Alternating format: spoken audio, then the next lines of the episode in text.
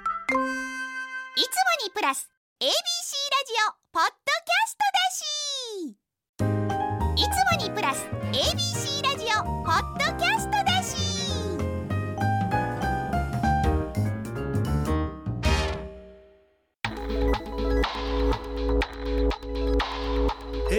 まるま FM933 ABC ラジオラジオ今村翔吾山崎れなの言って聞かせてこんばんは歴史小説家の今村翔吾ですこんばんは山崎れなです今週も始まりました今村翔吾山崎れなの言って聞かせてよろしくお願いします,、メッセージ来てますはい東京都ラジオネーム巨匠なら本田派さんからいただきました会社の同期がうん学び直しリスキリングをしたいという理由でこの春で退職することになりほうはあそういう生き方も素敵だなと思いましたほいお二人が今歴史や文学以外で改めて学ぶなら何を学びますかと来てるんですこれ本当にうん私の中学の時のうんクラスメートの女の子が、だだから12歳から知ってるんですうよ、んでこの間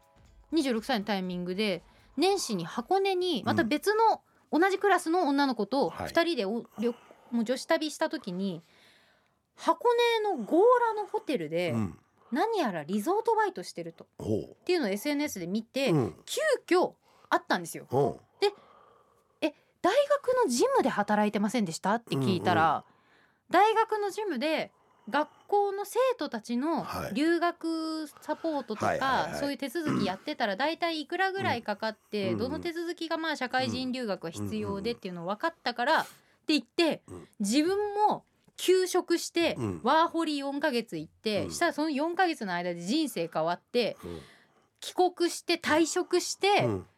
で派遣会社みたいなとこ登録してリゾートバイト今転々としてるんですよへえだからオーストラリア行ったりとか、うんカナダ行ったりとか、うん日本のいろんな箱根とかうん長野とかで、で人生すごい楽しそうにやってて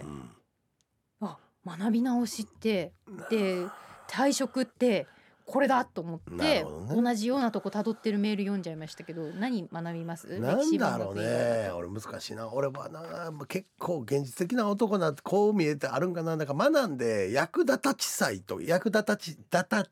役立た司祭役役立立たた司祭え うんわからんかんで役も立た手さえすればそうもういい立つもんがいい役立つもんがいいね役立つもんがいいあだからやっぱ経済系かな今はわかりますお金うん経済まあ中小企業診断士とか取りたいなええうん確かにねどっちかっていうとそっち系かまああともう一つは語学はもっとやっときゃよかったかなとは思うね、うん英語ですか、英語でいいからうん語学はもう少しやっといてもよかったなと思うけどでも秋元康さんリモートで毎週やってる毎日やってる毎週やってるとかいう話聞きましたよ、語学英語そんうだからそれはちょっと興味あって、ね今リモートがあるからうんやろうかなとはちょっと思ってる。そう私もなんかいとこがリモートで英語やってるからやろうかなって思ってうます、ん思ってるだけまだやってないうんアプリでやうまくやなんってのるかなあれ、うんまあでも耳は慣れるんじゃないですかね毎日とか毎週とか喋ってたらうん、一回やってみっかね一え回終わって二人それやってみてや二人ラ英語だけでラジオしてみる会って確かに確かに確かに 発ポ音ッねドキャストポッドキャストの方だけで、う今日のネタはもう一回全部英語でやりまん、すそうとかもそうかも、うんいいかもいやいやいやいやけどね何がやりたいまあ学び直すのはいいことやと思うけどねうんリスキリングね今なんうかん社会人になってからって言いますしうねん、ただなんか俺とかすごいなと思うのは学んで次の展開を予測せんとただ学ぶことだけが好きっていう人はすごいと思うね、わかる逆にそう、俺はやっぱ絶対何かにこう使おうとするから、ううんん、私だってゲッターズ飯田さんに経営向いてるからお金の勉強はしとけって言われてちゃんとお金興味ありますもん ちゃんとちゃんと外国資本に変えてるうんでうちも昨日夜小説の仕事終わった後夜は経営会議で、うんまあ、ちゃんとお金の話も、うーん資金とかキャッシュフローとかの話してましたよこいっちやだでからすごいですようん本当に今村先生いろいろやってるから頭ごちゃごちゃになりそうだもんガガチのデータエクセルとかのデータを見ながらここでキャッシュがこうやとかここでこういう展開をしてこういうイベントしようと思ったらこうやとか銀行の借り入れ入れるかとかなんかいろいろやってたね そういうのなんか夢に出てきそうですよね出る出る出るなんか武将とかがお金の話してる夢とか出そうじゃないでけすどかここを知ることによって単純に戦って向かって戦えっていうより俺の小説って今のその朝日新聞の連載もそうやけど兵糧をどうやって確保するかとか、相手の兵糧がいかにない時を攻めるかみたいな着眼点は結構強くて、うん、結構生きてるとは思います。っていうか、うんあの時代ってだって兵糧ありきですからねそ兵う糧がないともう負けですもんねそうそうもだからこの時期ではもうオはいはいープンされてるからちょっと言っちゃうけど、その戦が始まる前に向こうに兵糧が集まらへんようにしてからスタートうさせてるから、そそうういうやり口とかのはやっぱ経営の中からそう学ぶっていうねか、残酷ですけど向こうの兵士を餓死させる直前まで追い込むっていうね、じゃあ向こう動きづらいから、うんっそういう時に攻め自由に動くとか。ていうね、うん昔のこう戦法があるというかそうそうそうそう戦術ですよね。まあいいですね。いやーね学ぶのまあそうねあとまあ料理とかはうん、割といいなって思いますねだって美味しい自分がやっぱりどんなに忙しくてうも、ん自分で味付けした自分好みのご飯をあったかいご飯食べるとほっとしますもんなんか俺は料理好きやし得意やから、まあまあまあやる好きやなだから好きだしやるんだけどレパートリーが欲しいなって最近思うようになりました最近作ったものなんですか最近作ったもんななんか作った最近最近はレンコンともえっ、と椎茸とあと油揚げあのーお揚げうほをえっ、とごま油と黒酢とオイスターソースで炒めたやつがむっちゃ美味しかったですう 結構作るやんすごい美味しかったあとあの鍋はよくやりますねあー鍋はよくやるこ鍋はよくやる俺こういうなんからうわあ普作通にちゃカんレーととか家 庭だ家庭だなるなん茶色いいな茶色いな美味しそうナンカレーやなナンつ焼いたの何カレー何焼いたうんフライパンでそうよで無印良品に売ってますよね何のこんなとレこトルトのやつあ美味しそうチャーハンチャーハンじゃないのこなれんだだこ昆れ布サラダみたいな昆布サラダかうんすごいヘルシーあダイエット中だからだそうやすごい OL みたいなご飯だなと思っておしかもなんか量も OL っぽいんだよなとそ思っうてなんでと思ったら なんか私の方がちゃんとなんかお母さんのご飯みたいな感じの俺ちょっと OL みたいになってるめちゃめちゃ OL でしたびっくりしま したなんでだろうなって思ったらダイエット中だか減ら量中なんだですよだからあの炭水化物をできる限り抑ええてタンパクとかを万南ご飯って知ってますいやんマンマンナンってあまのまあ無機なん質でしかょこんにゃくみたいはいはいはないののでも全然味はこんにゃくっぽくないんですけどまこんにゃくなえこんにゃくやねんけどマ混ンぜナるンのごマ飯ンナンにライフスっていうやつをその白米炊く時とかに混ぜ半る分ぐらい混ぜるんはでいすはよいほんじゃそうするとかさ増しになるけどなんかカカロロリリーゼローは抑えられるみたいななんかめっちゃいいです食べる時はあのもち麦とかを食べますねあー確かになんか腹持ちって言いますでもよねもちむきだけで炊いたらどうなんねやろうと思って炊いてみたらはいあのねガスが出ますガスあーすげえ食物繊維量なんであ人間ってこんなことなんのかっていうぐらいーなるあほどの漫画の世界ぐらい出ますでも本当にあのご飯最近よく作ってるんですよまたちゃんともちょっと12月が本当死ん死んじゃうっていうぐらい忙しかったんで作れなかったんですけど、やっとこう1月になって う自分のペースを取り戻し始めで冷凍庫の牡蠣とかがめちゃめちゃ占領してたんでそういや俺もやったカニとか全部やった年や末りま年した始で食べたカニとか肉とかふるさと納税やりましたうんこれオイル漬けおおやってるオイル漬けえっ、と揚げ浸しはいおおい炊きい込みやごんう飯んみたいな、いいやんすごいいいでしょうラジオでやるトークじゃないけど 深夜にねしかもね飯テロですよ 今日本当よねえ大変ということそうで、ねえっ、とこの後はですね、はいコーナーに行きましょうか参りますね今。週ははい、ゲストをお迎えしまはすい作家の藤岡陽子さんです。陽子さんうんご面識はありますないですね僕はあ、そうですか。はいうんじゃあちょっとお二人とも初対面ということでそうですどねんなお話が広がるのか楽しみにしています。今村翔吾山崎怜奈の言って聞かせて最後までお付き合いください。 AM 一ゼロゼロ八、FM 九三三、ABC ラジオ。今村翔吾。山崎怜奈の言って聞かせて ABC ラジオがお送りしています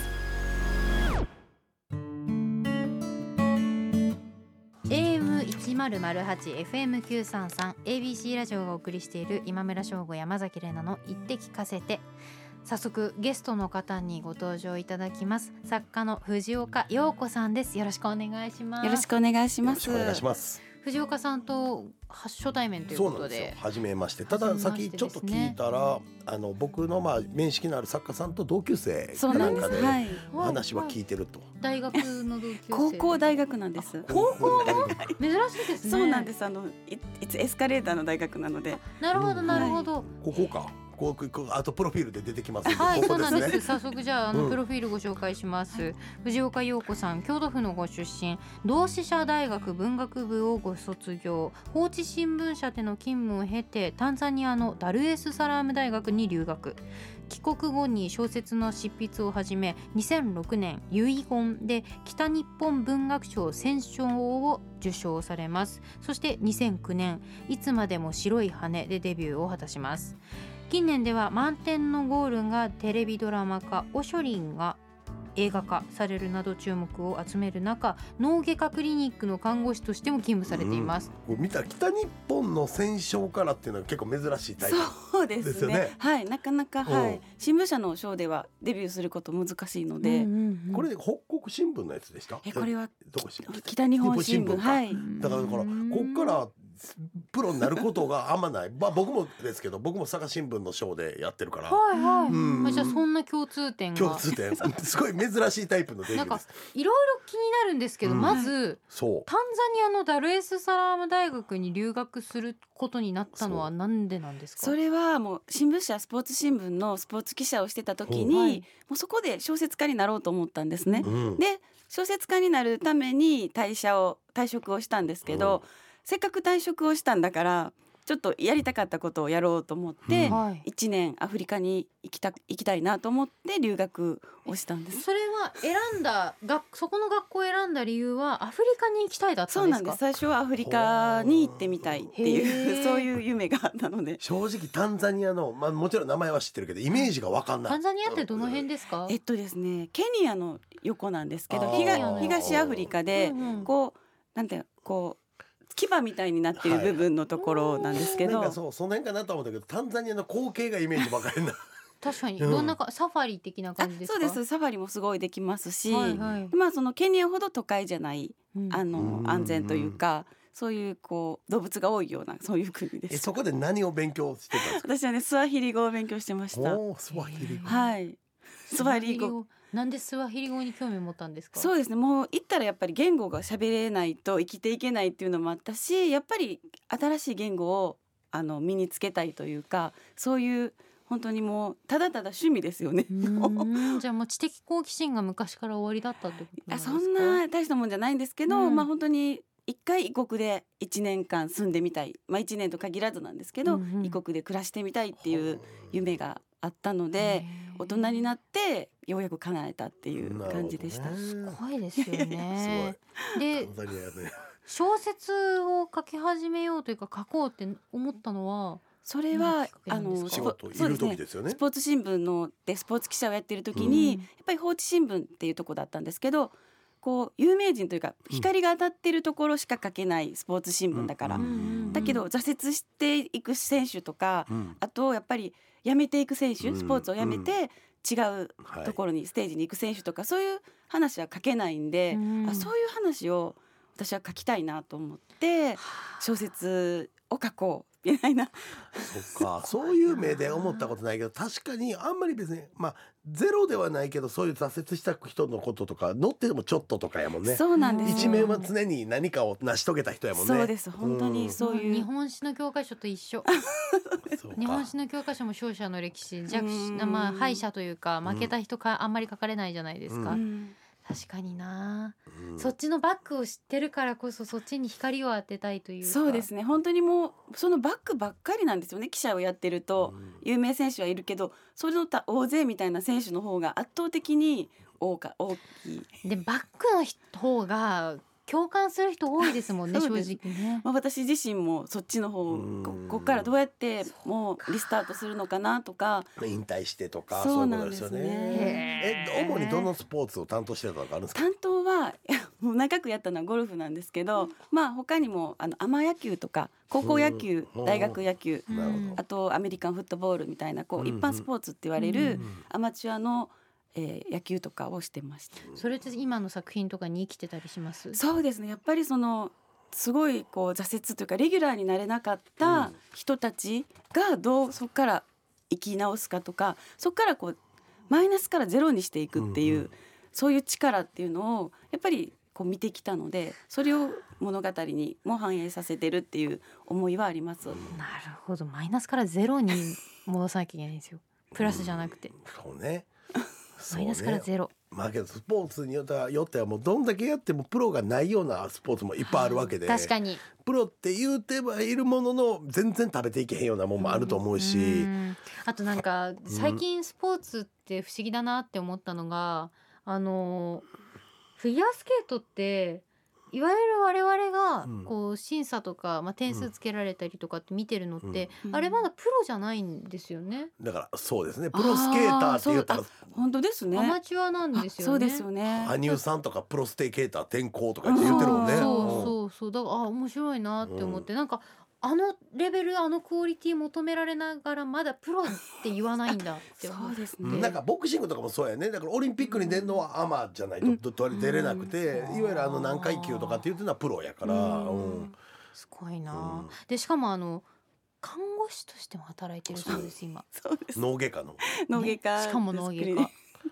ななどうどうしてですかえーもう看護師はでも話せば長いんですけどやっぱりなかなかその27から小説を書き始めたんですけど、は38歳までなれなかったのでうん10年以上かかってるんですよね、うんプロそれこそプロとしてデビューすうるん専業作家としそてうデですビューするにはその間やっぱり自分でこう手に職というか稼ぎがないとダメだと思って30歳で看護それは学校今もに続けてえ30歳で看護学校行 った30歳で看護学校に今日なんか学び直しの話あったけどすごいなそうすですで30歳で看護学校入って34で看護師になってすごいえすーごない周りの人とか見てやっぱりその世代近い人とかそんなにいなかったりとまか、もう干支が一緒なんですよねもう人ああ回り一回りした18歳の子と30歳でうん机を並べている私みたいなそこのモチベーション何だったんですかやっぱり、うん、いろいろやってってあのまあ作家になかなかなれずでも作家になりたいからそこまで自分を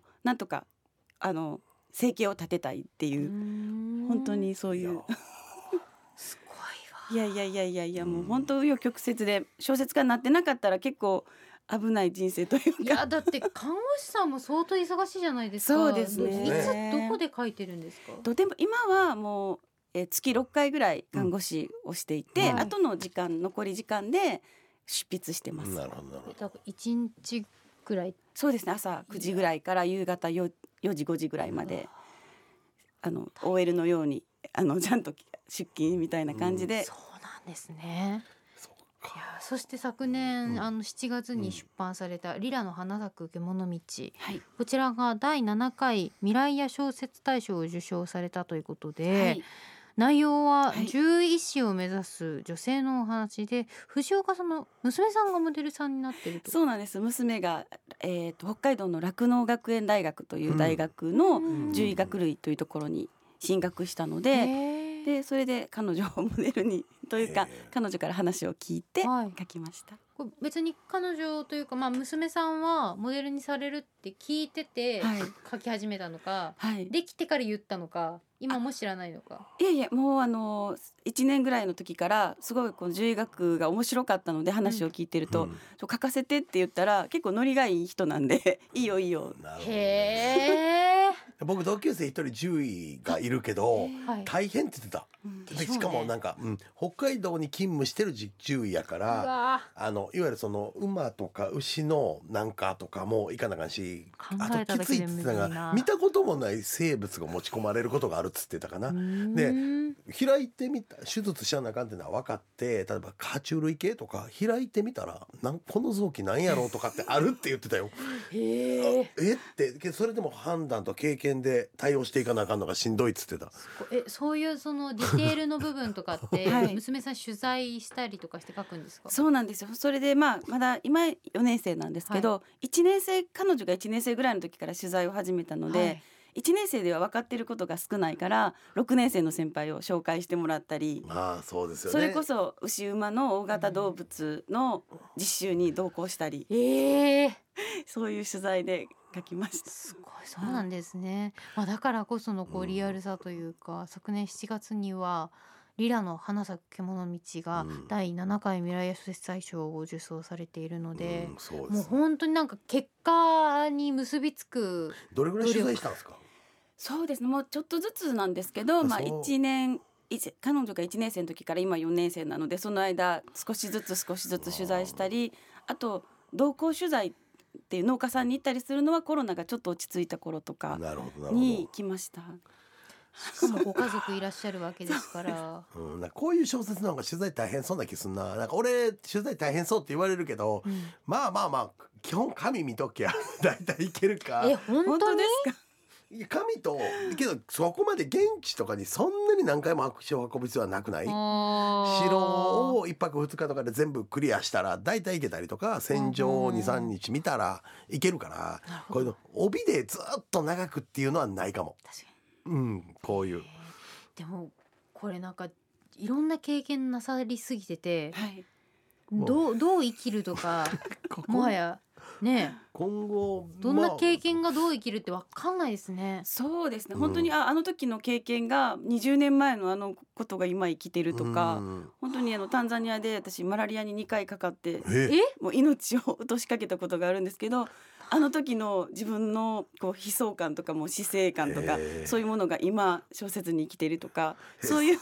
すごいちょっとアホな質問なんです けいやど私マラリアってしんどいっすか もうねあの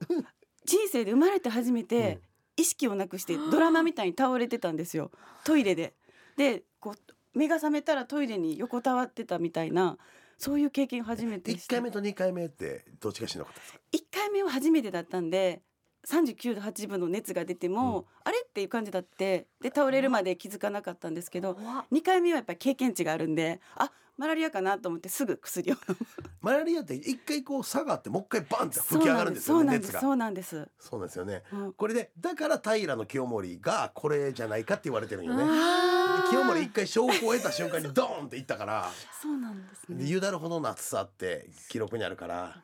そう。マラリアかもだら俺もそうそうそうそう マラリアっていう。そうそれでちょっと興味あ った。いやほんまにしんどいんかなと思って。うんうん同じ場所で苦しんででた今感やじっじたゃらない薬とかもまだあるけど、はいもう言うたらほうじ砂糖水飲むしかないみたいなこと言ってたもんね当時の。弱い薬ですねそれそうそうそうそう。でもなんかインプットのその、うんどんな本を普段読むのかっていうのを聞こうと思ったんですけど、うんそもそもうん。あの藤岡さんの生活の中でのインプットが多いというか、そうでなんすかねリアルな人の声だったり行動だったりが定点観測できるようなものはすごい多いじゃないですか。そうですね、まあ、今も現役でナースやってるので、まあ、医療ものとかはもう現場っていう感じはありまわすあでも現場の医療ものかける人って強いですそうやね。なおとおととい俺だから人間ドック行ったよ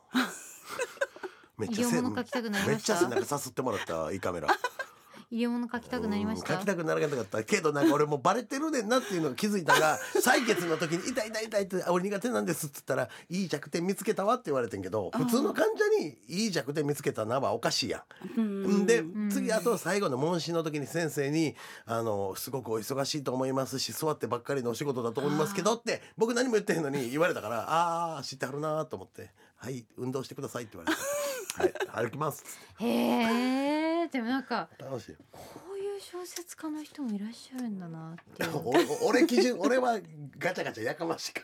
ら確かにまあけけどいけろどいろやってるけどめちゃくちゃおなんかお上品というかあれやけどすごい行動派ですよ。うんうすん、お上品というか静かそうに見えてごいですね俺みたい面なガチャガチャしてんけど白いなうんこ、今後どういうのを変え,、まあ、変えていくとか今後いつか辞めはるんですか看護師さんは。そうですね何回か院長にやめようかなって相談したんですけど、もうここまで来たらやったらみたいなことを言われてうん、まあ、本当にタイプ分かれるみたいですよ澤田東子さんも週1回の勤務は続けてるらしいんで。そうなんですまか、あ、多分小説だけで食べられるとか関係なく、んそこを世俗とのつながりみたいなことを、 言ってはりましたけど、そうですねうん患者さんとかもめっちゃ応援してくれてはるんで本買いましたとかうん持ってきてくれたりだからちょっとやめられない雰囲気にはなってきてしまうそうですよねいやでもどんな内容の本書かれるのか楽しみですよねこれから今後ね、うん今後そうえ今ききょ拠点は関西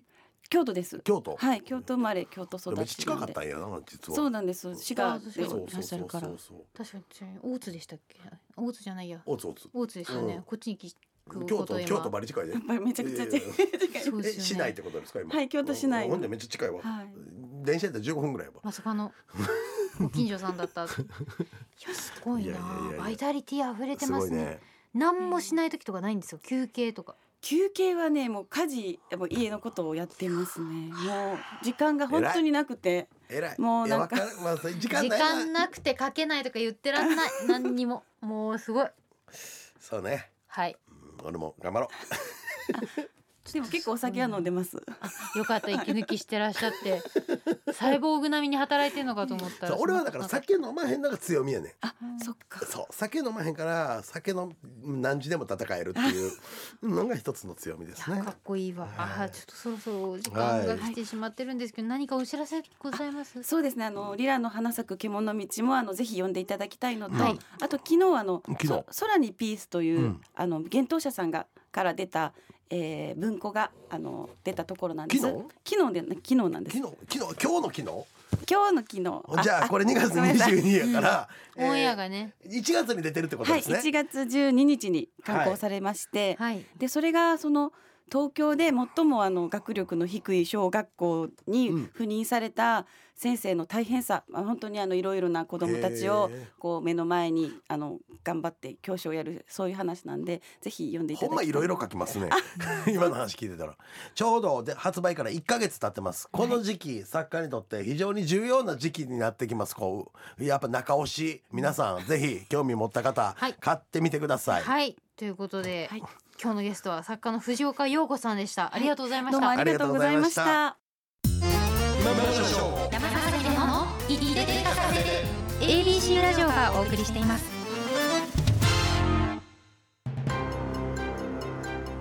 AM 一ゼロゼ八 FM 九三三 ABC ラジオからお送りしている今村翔吾山崎怜奈の言って聞かせてエンディングのおな時間んかです。喋り方おかしくなってない、いやもうね台本見てないんですよ今。うん、急遽あのコンタクト取ってそうメガネに変わメったガかネらに変わったからエンディングの原稿を読みながらやれてないんですよ。その紙が今散らかってる状態でした。すごいメガネに変わったね今、うんはいそうなんですよねゲストの方あの藤岡さんすごい明るいうん朗らかな方でしたね,、そうねでもあの喋ってることハードすぎてびっくりしたんですけど、そう 結構すごい30から、うん結構すごかった、うねん、学校行ってすごいな「YOU は何しに?」っていうのを何回か聞きたくなったけど、ねねいやー何回も前楽しんではるね そ楽うしん人生楽しんでるっていう感じがすごくありましたね強いなそうね俺もなんかなんかこう目指そうかな、うんまあ、お知らせいきますかはいお願いしますはいえー、と朝日新聞にして長官小説「ひとよはなよ」が毎日連載中の可能性がありますしそろそろ終わってる可能性もあります、はいわからないです、えーもう一つは、えー、と秘境の文筆家、えー、と給料をもらいながら、えー、と小説家にを目指すもしくは専業作家を目指すみたいな人材を、えー募集してます詳しくは秘境の文筆家と検索してくださいよろしくお願いします、はい、そして私山崎怜奈はフォトエッセイ山崎怜奈の言葉のお裾分け絶賛発売中ですさらに2024年今年の4月からカレンダーうん発売されますえっ、と2月に発売なんですが、うんカレンダー自体は4月から4月始まり3月終わりほいで卓上とポスターそれぞれあります写真も全部違います、でお渡し会が3月24日日曜日に大阪の HMV&BOOKS 心斎橋で行われますので、応募方法などはですねカレンダー公式 X アカウントをフォローしてチェックしていただけたらと思いますあのカレンダー撮影のオフショットとかもへいっえぱい載っていくので、ぜひぜひそちらも保存よろしくお願いします。そしてこの番組は Spotify や Podcast で過去の回もすべて配信されています。ラジコのタイムフリーとともにチェックしてください。ということでここまでのお相手は今村翔吾と山崎れなでした。ままた来週た来週